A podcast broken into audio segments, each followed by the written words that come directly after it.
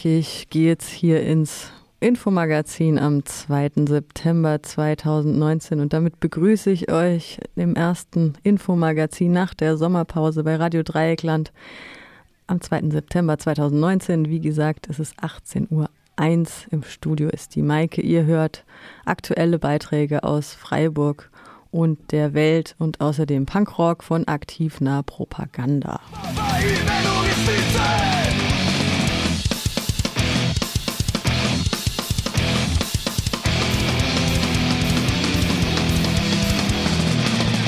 Auch wenn Sommerloch war, war die aktuelle Redaktion nicht untätig im vergangenen Monat. Wir haben eine große Auswahl von verschiedensten thematischen Beiträgen, zum Beispiel nach der Landtagswahl in Sachsen, diejenigen sichtbar machen, die für Demokratie eintreten. Ein Gespräch mit Michael Natke vom Kulturbüro Büro Sachsen in Dresden.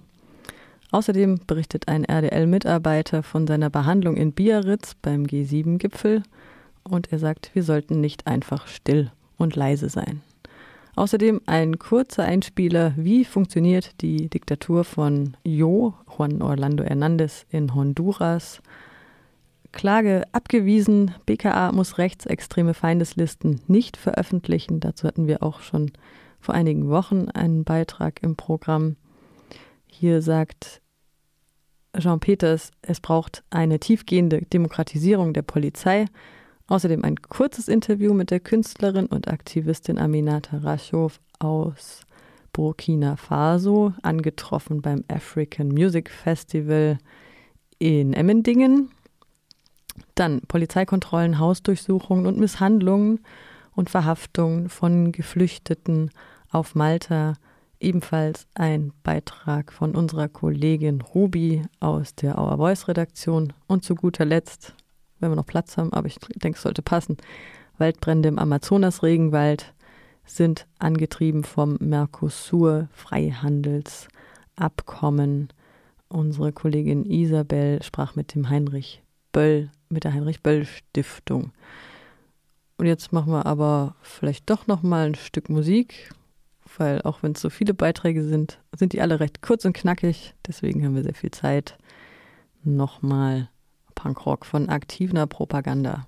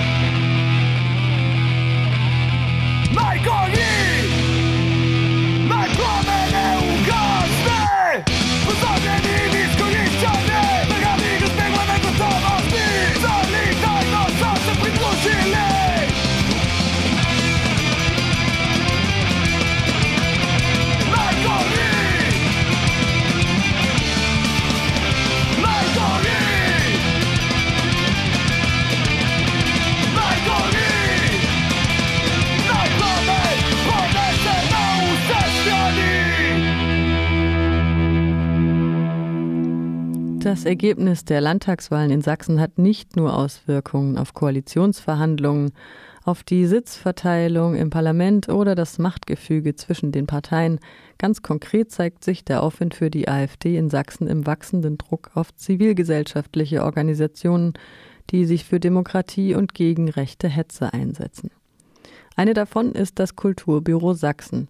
Mit Michael Natke, Fachreferent des Kulturbüros, hat meine Kollegin Pia über die Wahlen und die Berichterstattung über die AfD gesprochen.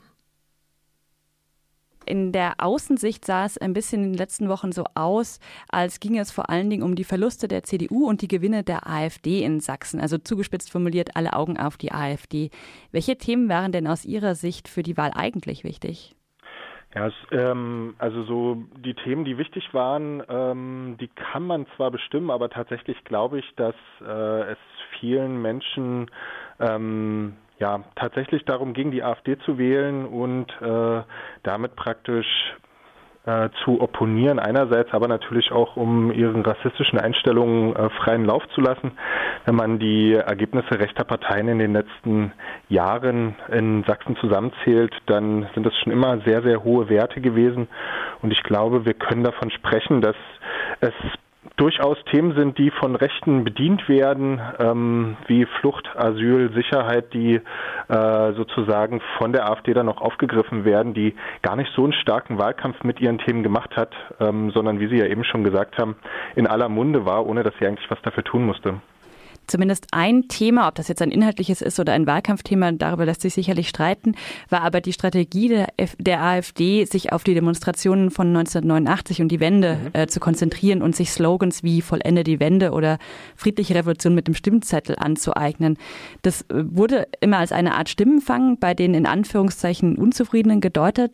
Ähm, inwiefern verschleiert aber diese Konzentration der Medien auf dieses Thema das eigentliche, die eigentlichen Inhalte der AfD? Naja, also was ähm, dabei deutlich wird bei so einem, äh, bei, bei diesem Slogan Vollende die Wende oder Wende 2.0 und ähnliches, womit die AfD hier angetreten ist, ähm, ist ja eigentlich, dass ähm, daran auch der antidemokratische Charakter dieser Partei ähm, sehr deutlich wird, weil ähm, wenn man jetzt immer wieder dann auch in Wahlkampfveranstaltungen bei Reden äh, gesagt hat, die Wende, die jetzt kommt, die wird deutlicher und heftiger als das, was wir bisher an Wenden erlebt haben, dann weiß ich nicht, was das anderes bedeuten soll als die Abschaffung äh, der liberalen demokratischen äh, Gesellschaftsformen. Und ähm, insofern ist das, was dahinter liegt, äh, ja gar nicht genug zu identifizieren, weil man daran, denke ich, wenn man in die Tiefe geht, durchaus deutlich machen kann, dass die AfD ähm, unsere Demokratie und unsere demokratischen Grundwerte und ähm, ja vor allem auch viele Menschenrechte, die äh, also die gelten, einfach ablehnt. Und das ist natürlich ein riesengroßes Problem und ich finde es insofern auch richtig, wenn man das aufgreift und daran arbeitet. Die AfD im Parlament bedroht ja konkret auch die Arbeit des Kulturbüros Sachsen, weil die Partei die Vergabe von Landesmitteln an ihr nicht genehme Institutionen verbieten will bzw. beenden will. Mhm. Das ist ein Vorgehen, das sehen wir auch in anderen Bundesländern, aber konkret auf Sachsen bezogen. Wie schätzen Sie denn die Auswirkungen einer gestärkten AfD auf Ihre Arbeit ein? Ja, die AfD hat im Wahlprogramm stehen, dass sie gar kein Geld mehr an ähm, nichtstaatliche Organisationen geben möchte, die politische Bildungsarbeit durchführen. Also äh, politische Bildung soll nur noch der Staat durchführen. Das ist so ein Denken in Form von Staatsbürgerkunde in der DDR, wie es das gegeben hat, also ein sehr autoritäres Verständnis. Das wird sie natürlich im Parlament vertreten. Das ist das eine. Und das hat natürlich auch bei Konservativen ähm, in der CDU durchaus Anklang. Da werden wir sehen, wie viel Wirkung sie dort entfaltet halten kann. Aber zum anderen hatten wir in Sachsen-Anhalt gesehen, wo es schon eine starke AfD-Fraktion gab, dass sie natürlich sich Vereine wie beispielsweise unseren ähm, nimmt, um gegen solche Vereine Kampagnen zu fahren. Da werden dann einfach drei, vier Mitarbeiterinnen und Mitarbeiter hingesetzt, die arbeiten ein paar Wochen lang ähm, Schmutzwäsche zu Vereinen heraus ähm, und äh, irgendwelche Äußerungen, die aus dem Kontext gerissen werden und so weiter, um dann äh, eine große Kampagne gegen solche Vereine zu fahren, sie unter Druck zu setzen und damit praktisch dann äh, zu beschäftigen, dass Vereine wie unserer dann nur noch damit beschäftigt sind, sich zu verteidigen verteidigen, sich zu rechtfertigen und ihre eigentliche Arbeit nicht mehr machen können. Was ich auch erwarte, ist im Sächsischen Landtag ein ähm, Untersuchungsausschuss zum Thema Linksextremismus. Für die ähm, AfD ist ja alles äh, linksextrem, äh, in Anführungszeichen, was ähm, nicht auf AfD-Linie ist. Und äh, sie wird praktisch mit so einem Linksextremismus-Untersuchungsausschuss auf jeden Fall versuchen, ähm, Vereine, die sich für Demokratie, für Menschenrechte einsetzen, ähm, ja, zu diffamieren in der Öffentlichkeit äh, und ähm, sozusagen Druck auf diese Vereine auszuüben. Das Kulturbüro engagiert sich ja ähm, explizit für eine alternative, weltoffene Gesellschaft, insbesondere auch im ländlichen oder im kleinstädtischen Sachsen. Jetzt stellt sich gerade dort, scheint es nach den Ergebnissen, ein großer Teil der WählerInnen gegen dieses Engagement. Welche Strategien lassen sich denn finden, um trotzdem antirassistische, demokratische Arbeit vor Ort zu verankern? Also zum einen ist es, glaube ich, sehr wichtig, äh, sich deutlich zu machen bei ähm, aller Schrecklichkeit, die dieses AfD-Ergebnis mit sich bringt, sind es selbst in den ländlichen Regionen mehr als zwei Drittel aller Menschen, die nicht die AfD gewählt haben. Ähm, und das muss man einfach praktisch sich nehmen auch und diese zwei Drittel, äh, diese, diese Mehrheit der Bevölkerung, ähm, die muss man dabei unterstützen, sichtbar zu werden, lauter zu werden, äh, zu widersprechen und ähm, auch wirksam zu werden. Äh, ich glaube, das ist der Punkt. Also ich glaube, eines der größten Probleme in Sachsen ist, dass äh, die meisten einfach wegschauen, nichts tun, nicht verstehen, dass sie selbst Verantwortung für die Demokratie haben, dass sie selbst dafür verantwortlich sind, dass ein Land demokratisch bleibt und dass ihre Region demokratisch bleibt, dass sie sich dafür auch einsetzen müssen. Ich glaube, diese Leute ähm, die das aber wollen, also die praktisch ähm, verstehen, dass das nicht ohne sie selbst geht, die wollen wir begleiten, die wollen wir sichtbar machen und äh, dabei unterstützen, Wege für sich zu finden. Zuletzt noch die Frage, jetzt haben wir in diesem Interview wieder sehr viel über die AfD geredet. Ich habe mich vor dem ähm, Interview mit meiner Kollegin darüber unterhalten, ob das klug ist, sich immer nur auch nach solchen Wahlen, auch gerade nach solchen Wahlergebnissen, immer nur über die AfD zu unterhalten. Gibt es andere Gesprächsthemen, die die Medien oft und uns eingeschlossen oft vergessen, wenn wir über solche Landtagswahlen reden? Naja, also ich glaube, äh, was, was durchaus wichtig ist, der letzte Punkt, den ich jetzt schon eben äh, erwähnte, dass ja selbst in den Regionen, wo die AfD höchste Zustimmungswerte hat, zwei Drittel der Menschen nicht AfD gewählt haben. Ähm, und dort äh, auch diese Menschen in den Blick zu nehmen und über diese Menschen zu sprechen ähm, und über deren Ideen von Gesellschaft, ich glaube, das ist wichtig. Also ähm, wir müssen einfach äh, dazu übergehen, äh, diese laute große Minderheit, äh, die die AfD-Wählerschaft äh, darstellt, ähm, nicht nur zu behandeln, sondern tatsächlich auch uns ähm, mit den Menschen zu beschäftigen, die nicht der AfD ihre Stimme geben, weil die, also die verlieren wir ja völlig aus dem Blick in dieser Diskussion. Das sagt Michael Natke vom Kulturbüro Sachsen in Dresden im Gespräch mit Kollegin Pia.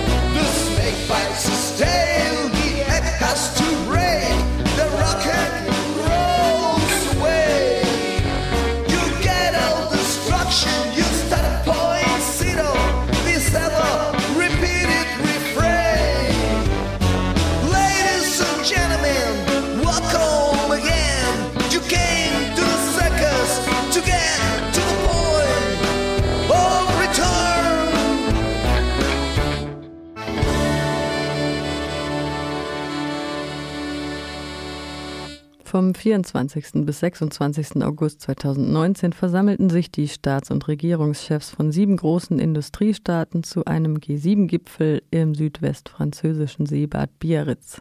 Frankreich hat gerade den G7-Vorsitz inne.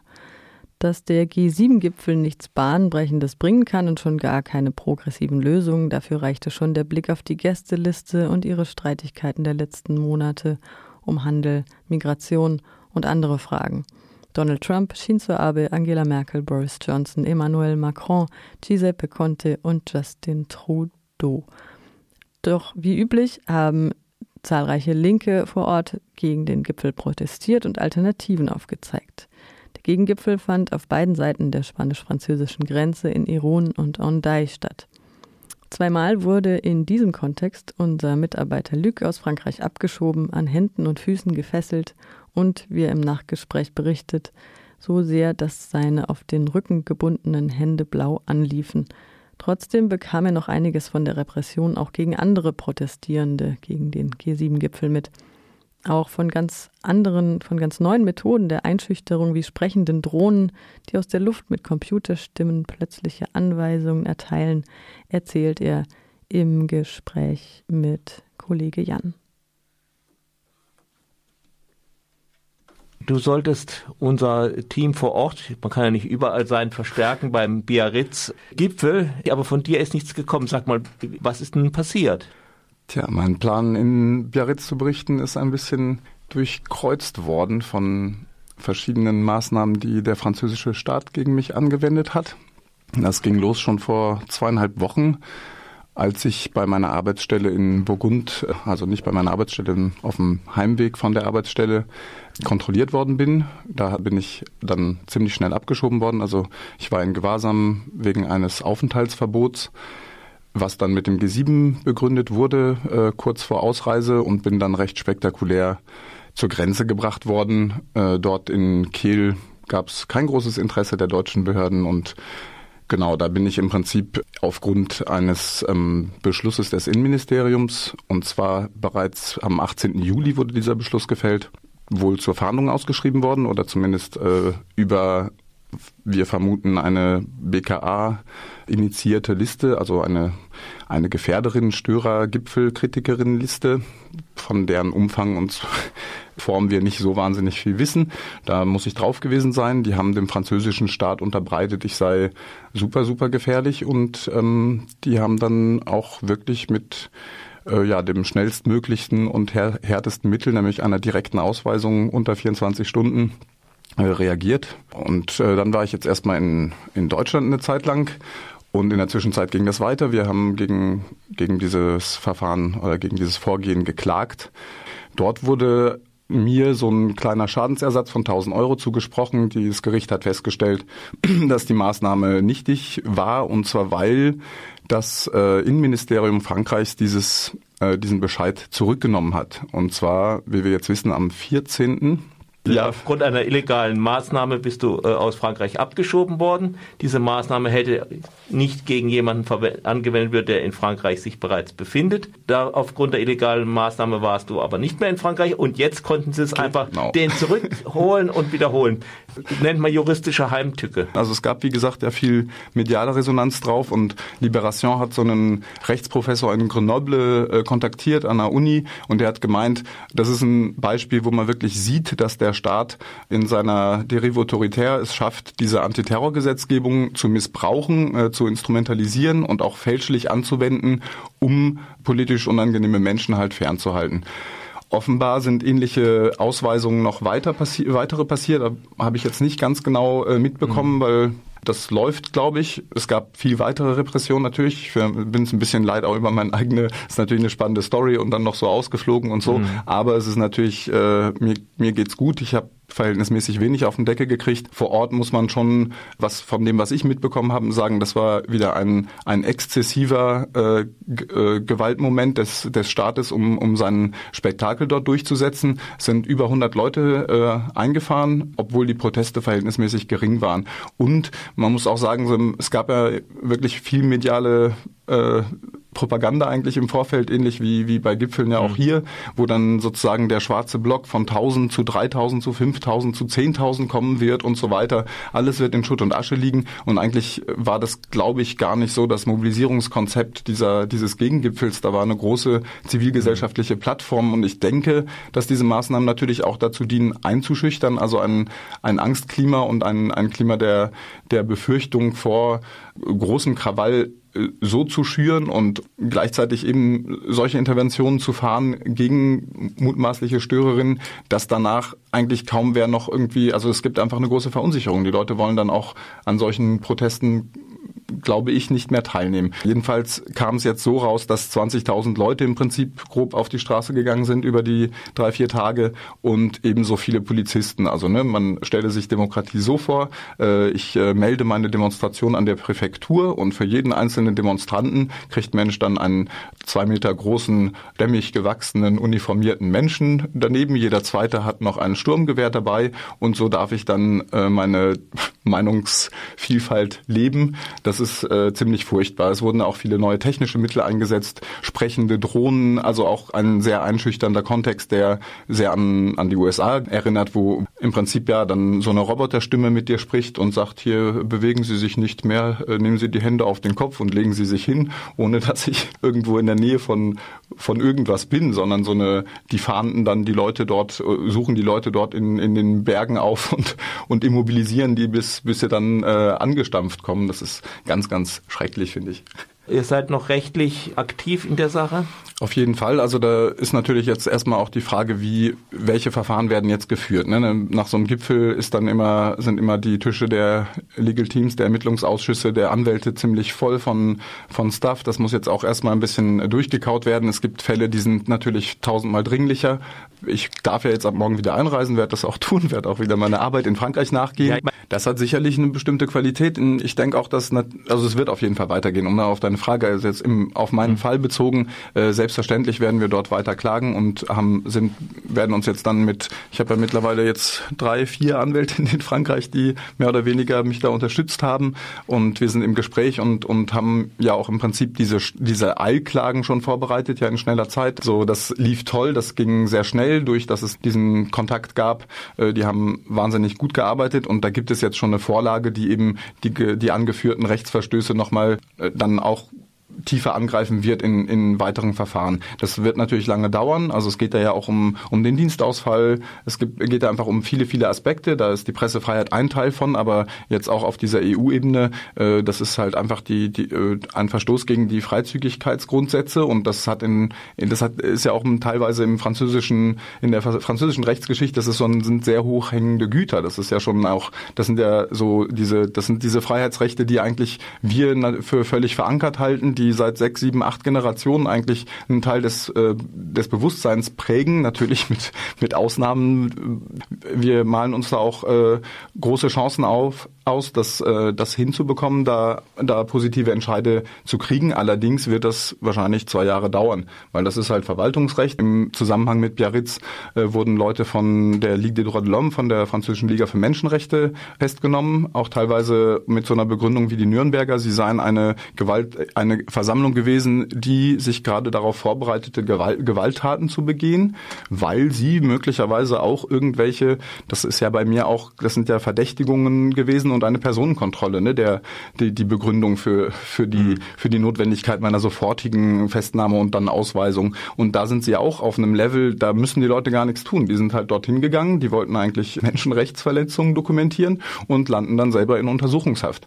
Und das war das gleiche für einen Menschen von äh, Amnesty International, der ist auch festgesetzt worden und zahlreiche Journalisten, da kann man sich jetzt äh, in den sozialen Netzwerken mal umgucken, sind von ihrer Arbeit ganz massiv abgehalten worden. Am Freitag, als als die, da sollte dann ein Stück Autobahn blockiert werden oder da gab es eine Demonstration von ein paar hundert Leuten, die, die eine Blockadeaktion versucht haben. Die sind dann mit Voltigeur, also mit Motorradbullen angegriffen worden. Die waren dann zu zweit auf dem äh, Motorrad, also eine ganz heikle Sache, wo der hintere dann halt mit einem Knüppel, also ja, ja. das ist ja die alte Geschichte mit Malik Usikin heißt er, glaube ich. In Paris wurde in den 80er Jahren ein Jugendlicher so getötet. Äh, das sind, das sind halt, ich kenne das aus Iran, aber ja. die Kulturen gleichen sich da ein bisschen an. Ja, das genau so sieht das aus. Und, und in in dieser Szenerie waren auch deutsche Journalisten äh, vor Ort auf der Straße und wurden dann halt ganz massiv weggeschubst und ihre Arbeit wurde komplett verhindert. Das ist was, was auch in Frankreich jetzt in der öffentlichen Diskussion schon auch vor dem Gipfel sehr stark präsent war. Es gibt jetzt äh, einige Rechtsverfahren, es gibt aber auch einfach eine,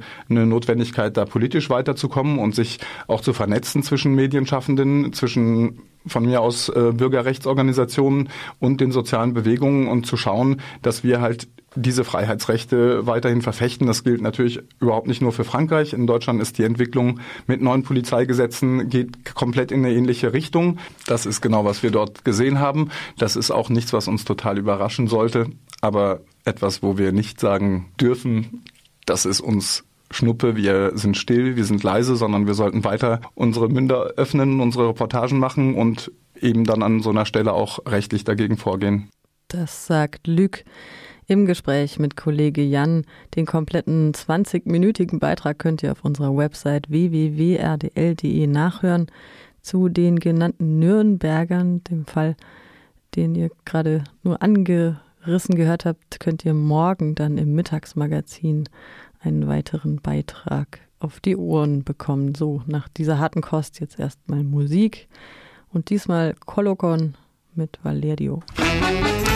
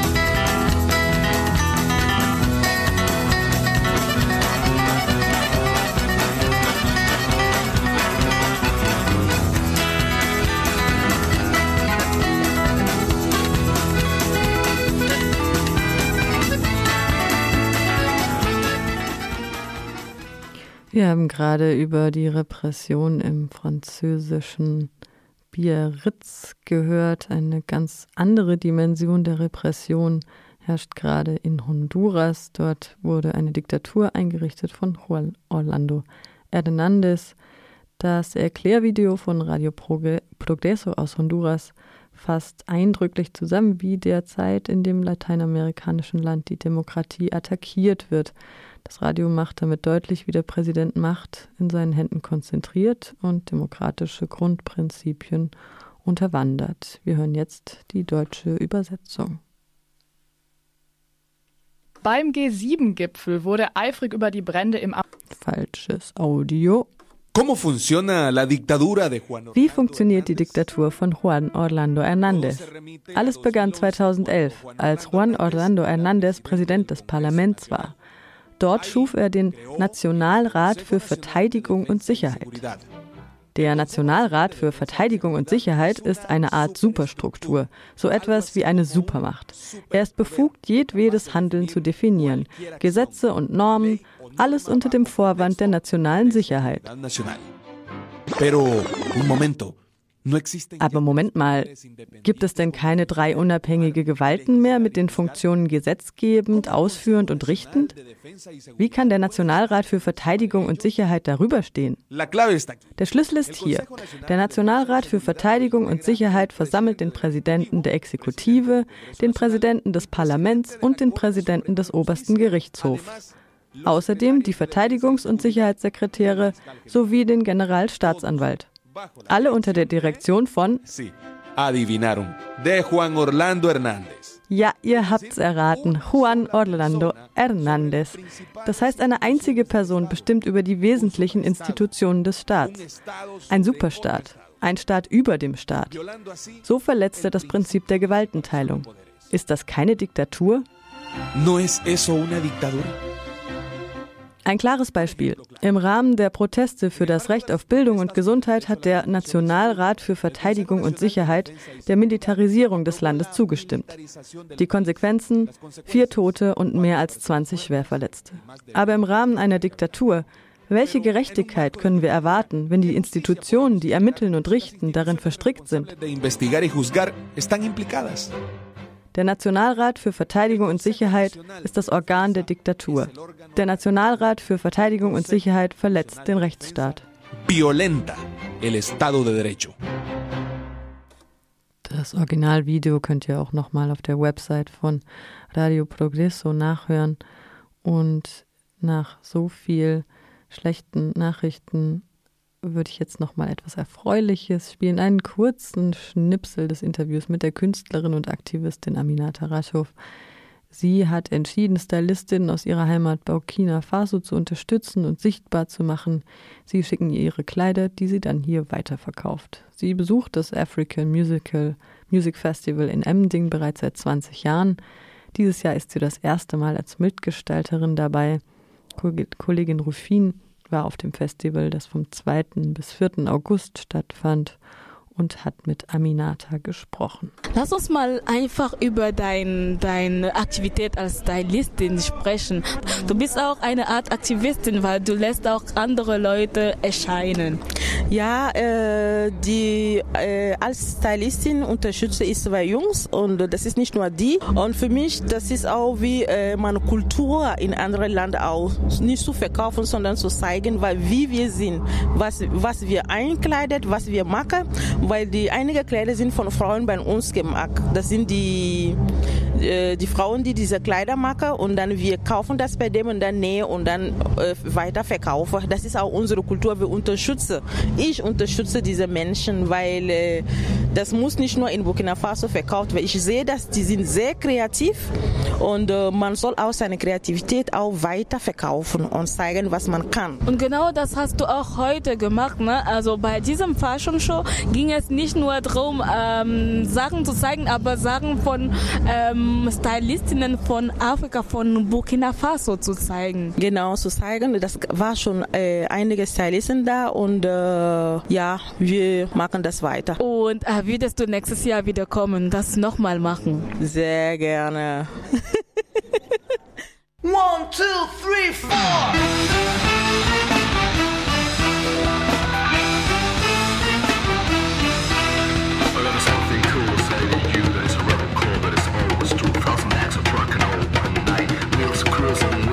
worldwide.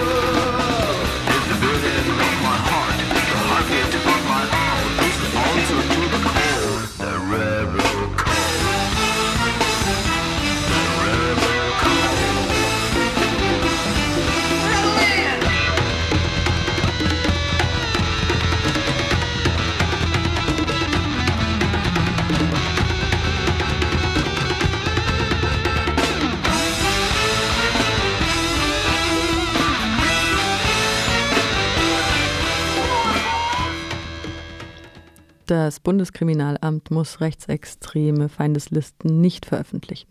Das hat das Verwaltungsgericht Wiesbaden entschieden, das eine Klage des Aktivisten Arne Sensrott auf Herausgabe der sogenannten Nordkreuzliste abgewiesen hat. In der Begründung heißt es, das BKA sei für eine Herausgabe nach dem Informationsfreiheitsgesetz nicht zuständig, da die Verantwortung für Ermittlungen in Sachen Feindeslisten beim Generalbundesanwalt läge. Der Grund für die Klage, weder das BKA noch die meisten Landeskriminalämter informieren von sich aus die Personen, deren Namen und Adressen in den letzten Jahren auf solchen Listen auftauchten. Auch bei konkreten Nachfragen gibt es oftmals keine oder nur sehr spärliche Auskünfte von den Polizeibehörden. Radio Dreikland berichtete bereits über den Fall eines Freiburger Journalisten. Auch Jean Peters, Politaktivist und Mitglied des Peng-Kollektivs, wurde auf mehreren dieser Feindeslisten aufgeführt. Obwohl er bereits Morddrohungen erhalten hatte, erhielt auch er keine Informationen von den Behörden. Radio Dreikland hat mit ihm über die Klage und seine Forderungen gesprochen. Welche Signalwirkung hat sowas für beispielsweise die LKAs, die ja dann diejenigen sind, die die Leute informieren müssten? Ja, ich finde es erstmal ein bisschen schade, dass man da so ein bisschen analformal hinguckt, äh, wer zuständig ist. Denn im Prinzip kann jedes ähm, Dezernat auch auf Eigeninitiative ermitteln. Und äh, die haben ja durchaus Informationen darüber, wer auf welchen Listen steht. Und äh, da ist es vom Bundesland zu Bundesland sehr unterschiedlich, wie die das ähm, handeln, also wie die damit umgehen. Und in Bayern schicken die zum Beispiel ähm, gleich eine, eine, ein Formular für eine Strafanzeige mit. In Berlin, in meinem Fall jetzt, haben die einfach gemauert und gesagt, wir dürfen sie nicht dazu informieren, wir wissen aber, dass sie auf der und der Liste stehen, von der sie uns da schreiben. Also ähm, das bräuchte es eigentlich den politischen Willen zu sagen, wenn die Polizei darüber äh, Infos hat, dann soll die einen auch informieren und dementsprechend schützen.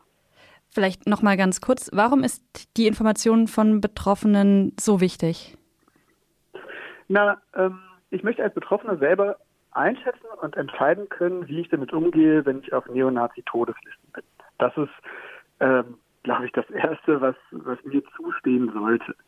Äh, und ich möchte nicht dafür zuständig sein, selber das Internet zu durchforsten und vielleicht in irgendwelchen Neonazi-Foren, wo auch richtig viel ekelhaftes Zeug steht, zu gucken, ob mein Name da vielleicht irgendwo steht. Nur weil ich Anwalt, Journalist oder irgendwer anders bin, der eben eine demokratische Funktion inne hat. Ja, also und das ist eigentlich, könnte man sagen, die Aufgabe des Staates und in dem Fall der Polizei, der Ermittler, des Staatsschutzes für organisierten Rechtsextremismus. Jetzt haben wir ja gesehen, es gibt ähm, mittlerweile bei einzelnen LKAs Bewegungen in Bayern, das hattest du gerade genannt. Hessen informiert auch mittlerweile. Hatte denn diese Klage, aber auch die Berichterstattung äh, jetzt in den letzten Wochen und Monaten noch einmal tatsächlich zu einem Umdenken bei manchen äh, Landeskriminalämtern dafür gesorgt? Na, wenn das für ein Umdenken gesorgt hat, dann halten die sich da ziemlich bedeckt, denn ich habe da selber nicht sehr viel von gelesen. Und es gibt ja ein BKA-Papier, in dem sie angeblich mehr gegen Rechtsextremismus vorgehen wollen, aber das machen die nicht mal öffentlich. Das heißt, äh, da wüsste ich eigentlich gerne, was genau haben die denn davor und ähm, was denke ich, dazugehört, ist der politische Wille zu sagen, wir wollen da stärker gegen vorgehen. Stärkere Ausbildung. Also es gibt ein ganz technisches Problem, das ist, dass die Hakenkreuze, die Hitlergrüße, all das ist für sie ein klarer Fall von Rechtsextremismus, aber die ganzen Kodierungen der Alt-Right zum Beispiel, Pepe der Frosch oder andere Codes, die die, die, die neue Rechte heutzutage benutzt, nicht als rechtsextrem ähm, ich sag mal, ganz technisch eingestuft wird. Das heißt, man macht eine Hausdurchsuchung, sucht das Hakenkreuz, findet keins und dann geht man wieder und sagt, naja, hier war nichts. Ja? Und dabei kann das ein strammer Rechtsextremer sein. Und genauso ist die Liste, auf der ich auch unter anderem stehe und viele Journalistinnen und äh, Parlamentarierinnen, ähm, äh, die Wir kriegen euch alle, das ist eben ein kleines Wortspiel mit Wir kriegen euch alle, aber selbst das ist ja an sich nicht rechtsextrem im Wortlaut. Ja? Da steht ja nicht, ihr, was weiß ich, was äh, rechtsextremen Opfer, wir werden euch jetzt äh, alle lynchen, wie damals Hitler. Ne? Also das ist ja erstmal nicht erkennbar. Und diese, diese fachliche Ausbildung, ähm, ja, die, die gehört dazu und leider ist es momentan dann, denke ich, auch oft so, dass viele Polizisten einfach sagen, ey, Hauptsache, das kommt kein, kein Buzzword, kein Triggerword äh, drin vor, sodass ich dann nicht ermitteln muss. Vielleicht nochmal zusammengefasst am Schluss, im Fall der, dieser Feindeslisten, das sind ja sehr unterschiedliche Quellen, aus denen die kommen. Wie müssten aus deiner Perspektive die Behörden vorgehen, jenseits von die Betroffenen informieren? Na, ähm, da gibt es verschiedene Stufen tatsächlich, wie die Behörden vorgehen sollten. Ähm, das eine ist ein grundsätzliches Problem und das ist die sozusagen die Kultur. Das ist sehr tiefgehend. Das kann man nicht von heute auf morgen ändern. Aber das ist die sogenannte Cop-Culture, also eine machistische, chauvinistische, Korpsgeist geleitete Kultur. Und die kann man ausbrechen, indem man äh, ganz bewusst in der Ausbildung dagegen vorgeht, ähm, Korpsgeist eben auch aufbricht, indem ermutigt wird, gegen eigene Kollegen auszusagen. Also quasi der Verräter bei der Polizei ist der richtige Demokrat, der, der seine Kollegen verrät. Das heißt, wenn man neu auf den Job kommt und dann heißt es hier, lass uns zum Bahnhof gehen und ein paar, ich sage jetzt die, die Wörter nicht, aber in, in rassistischer Sprache die Schwarzen da untersuchen, so ein offen rassistischer Umgang mit Racial Profiling, dass er sofort die Möglichkeit hat, sich zu beschweren und das dann intern ermittelt werden kann. Und das geht langfristig nicht ohne unabhängige Beschwerdestelle. Momentan kann man sich nur beschweren bei der Polizei, äh, wenn man bei der Polizei selber, ja, also über die Polizei bei der Polizei beschweren. Und das ist totaler Unsinn und das führt am Ende dazu, dass ungefähr ein Prozent der Fälle aufgeklärt werden. Also das ist sozusagen die Cop-Culture, der Korpsgeist. Da muss man die Polizei langfristig demokratisieren. Das ist keine kleine Aufgabe. Das andere ist jetzt konkret zu diesen Listen, ähm, dass da der politische Wille oder zu Rechtsextremismus der politische Wille existiert, äh, existieren sollte und der existiert nicht. Ähm, das heißt von vom Bundesinnenministerium, aber äh, auf der Bundes- und auf der Landesebene eben, ähm, da die Polizei ja Landessache ist, dass man da äh, ganz klare Vorgaben äh, eben in diesem sehr hierarchischen Konstrukt gibt, äh, das sollt ihr verfolgen und da sollt ihr alle informieren und da sollt ihr denjenigen, die auf der Liste stehen, auch vermitteln, dass sie gefährdet sind beziehungsweise nicht gefährdet sind, die Einschätzung mit denen teilen und versuchen mit denen zu kooperieren, eventuell auch äh, ja ähm, äh, da die auf dem Laufenden halten, wie die wie die Ermittlungen laufen. Und da sind ja, äh, man kann jetzt nicht vor jeder vor jedem Zuhause von irgendeinem Journalisten ähm, eine Streife abstellen. Darum geht es nicht, sondern es geht darum, dass man als Polizei deutlich signalisiert, wir sind dahinter, wir kümmern uns und äh, Sie können Ihre Aufgabe nach der freiheitlich-demokratischen Grundordnung als Journalistin, als Anwältin, als Person der Öffentlichkeit, auch einfach nur als äh, Helfer in einem Geflüchtetenheim, ähm, können Sie nachgehen, brauchen sich keine Sorgen machen. Und das ist sozusagen äh, das, was sie dann nicht genug tun, denke ich. Das heißt, es braucht den politischen Willen, den Auftrag, den Befehl ja, in dieser hierarchischen Struktur. Und drittens, äh, das, was ich eben erwähnt habe, ist eben Weiterbildung, so dass die lernen, äh, was ist Rechtsextremismus heute und wie erkenne ich das eventuell auch in der eigenen Polizeibehörde, wenn mein Kollege da irgendwelche rechten Symbole auf der Uniform oder auf dem Panzersitz oder wo auch immer man das jetzt alles gefunden hat, trägt. Ähm, wie, wie gehe ich dagegen vor, an wen kann ich mich wenden und über die Hakenkreuze hinaus eben. John Peters vom Peng-Kollektiv fordert eine Demokratisierung der Polizei. Jetzt nochmal Musik von Colocon Coito Interurbano. Thank you.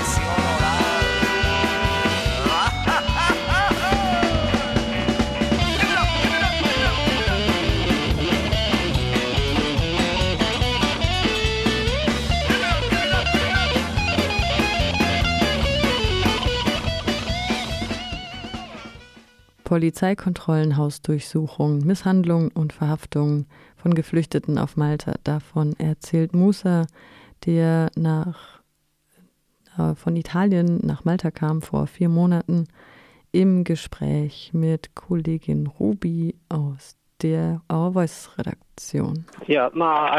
uh, Ich hörte um 6 Uhr morgens zu Hause, wie die Polizei die Türen aufbrach und Leute verhaftete. Ich wartete in meiner Zimmertür, weil ich nicht wusste, was da passiert. Ich habe nichts getan. Ich rauche nicht, verkaufe keine Drogen. Ich prügle mich nicht mit anderen. Sie kamen also rein und schubsten mich, bezeichneten mich als kriminell. Ich sagte ihnen, dass ich das nicht sei. Sie können mich mitnehmen auf die Polizeiwache und mir dort erklären, warum sie mich festnehmen. Das sagte ich zu ihnen. So I don't fight with no one. So I just sit down and wait them.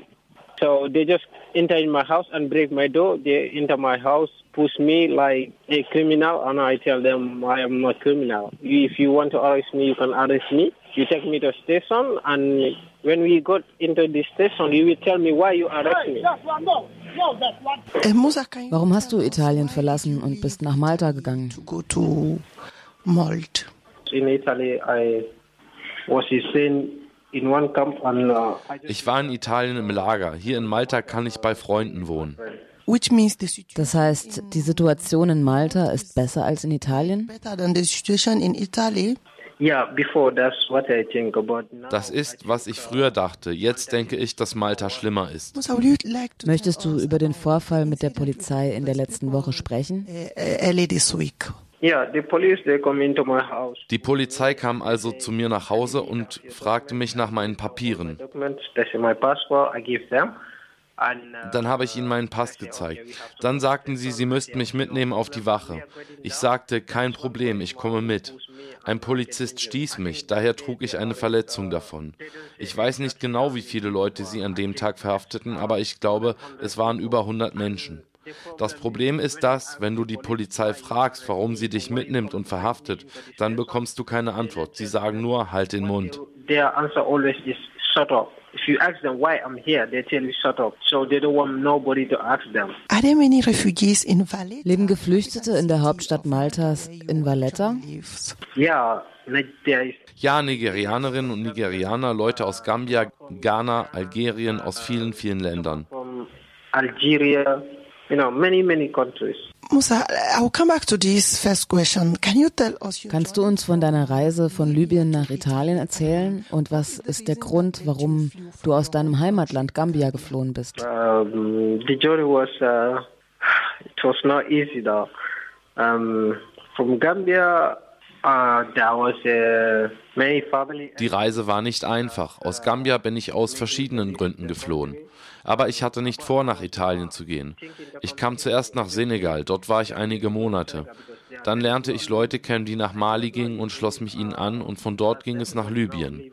Wie jeder weiß, gibt es in Libyen keine Regierung. Es ist ein aggressives Land. Sie tun, was sie wollen. Es war hart, aber mir geht es besser als anderen. Denn andere Leute sind ein oder zwei Jahre im Gefängnis. Dort ist sogar das Essen ein Problem. For me, it's a little bit better, not like the other people, because I see some people in prison like one one years, two years in prison, and even the food is problem for them. So for me, I I go to prison though, but not uh, two years or one year some now. How long did you Warum warst du im Gefängnis in Libyen äh, und aus welchem Grund? in prison? Ich war für zwei Monate im Gefängnis, aber es gab keinen Grund dafür. Sie tun einfach, was sie wollen. Und danach hast du versucht, das Mittelmeer nach Italien zu überqueren. to Italy, how was the journey?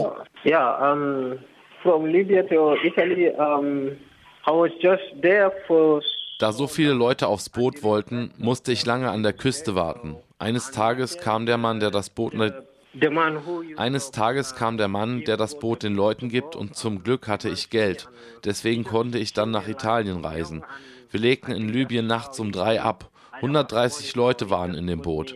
Wir waren einen ganzen Tag auf dem Wasser und wussten nicht wohin. Am nächsten Tag um 6 Uhr nachmittags sahen wir das große Rettungsboot. Wir hatten ein Handy, das wir benutzen konnten. Einer nach dem anderen. Aber die Leute aus Libyen nahmen uns am Anfang der Überfahrt alles ab. Wir waren also völlig orientierungslos und saßen untätig im Boot. Zum Glück ist niemand gestorben. Irgendwann haben wir das Rettungsboot gesehen. Wegen all dieser Probleme müssen meiner Meinung Wegen all dieser Probleme müssen meiner Meinung nach die Regierungschefs in Afrika verantwortlich gemacht werden. Denn wir wissen, dass jeden Tag Leute sterben und niemanden kümmert es. Das ist traurig. Es sind Menschen. Die Leute müssen aufwachen, hinsehen und helfen. In Libyen ist es derzeit sehr hart. Es sind immer noch Geflüchtete dort. Andere werden nach Hause geschickt, aber sie haben auch keine Chance. Wenn du nach Libyen kommst und du überlegst es dir anders und willst nicht mehr weiter nach Europa, dann hast du ein Problem. Wenn du versuchst, in dein Heimatland zurückzukehren, verhaften sie dich und werfen dich ins Gefängnis.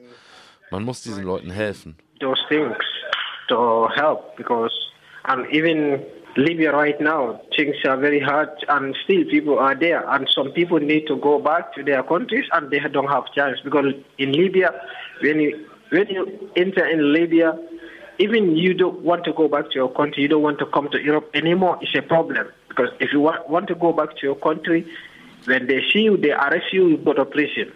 When you want to come to Europe, they see you, they arrest you, and you go to prison. So there's no way to to run. So I think they really need to help those people.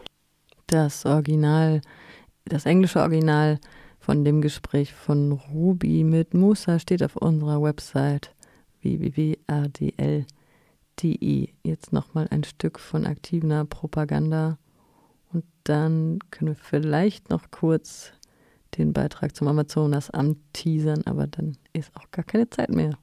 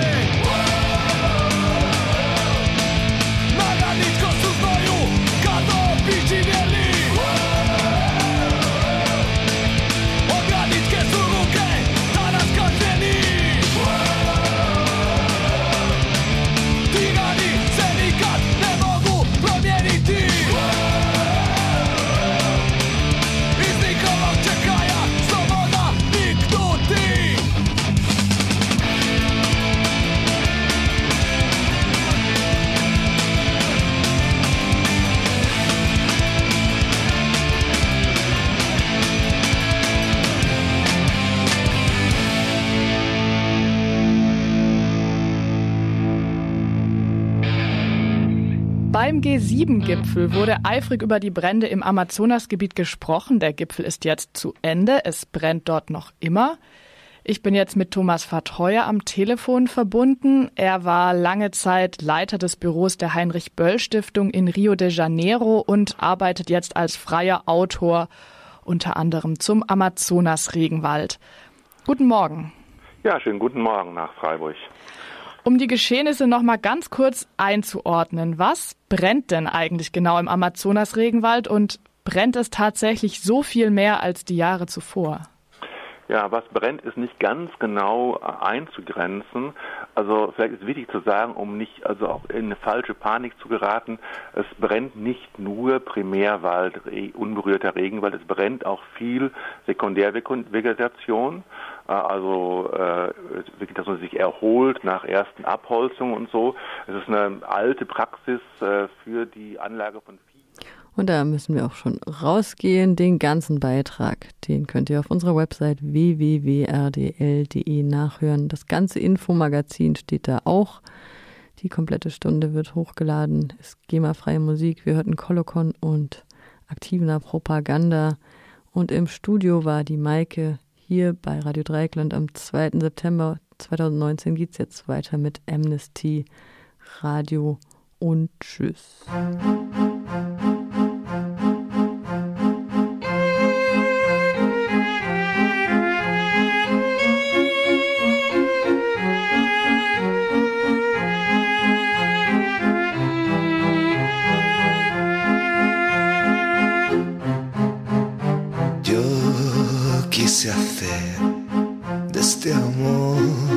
mi bandera.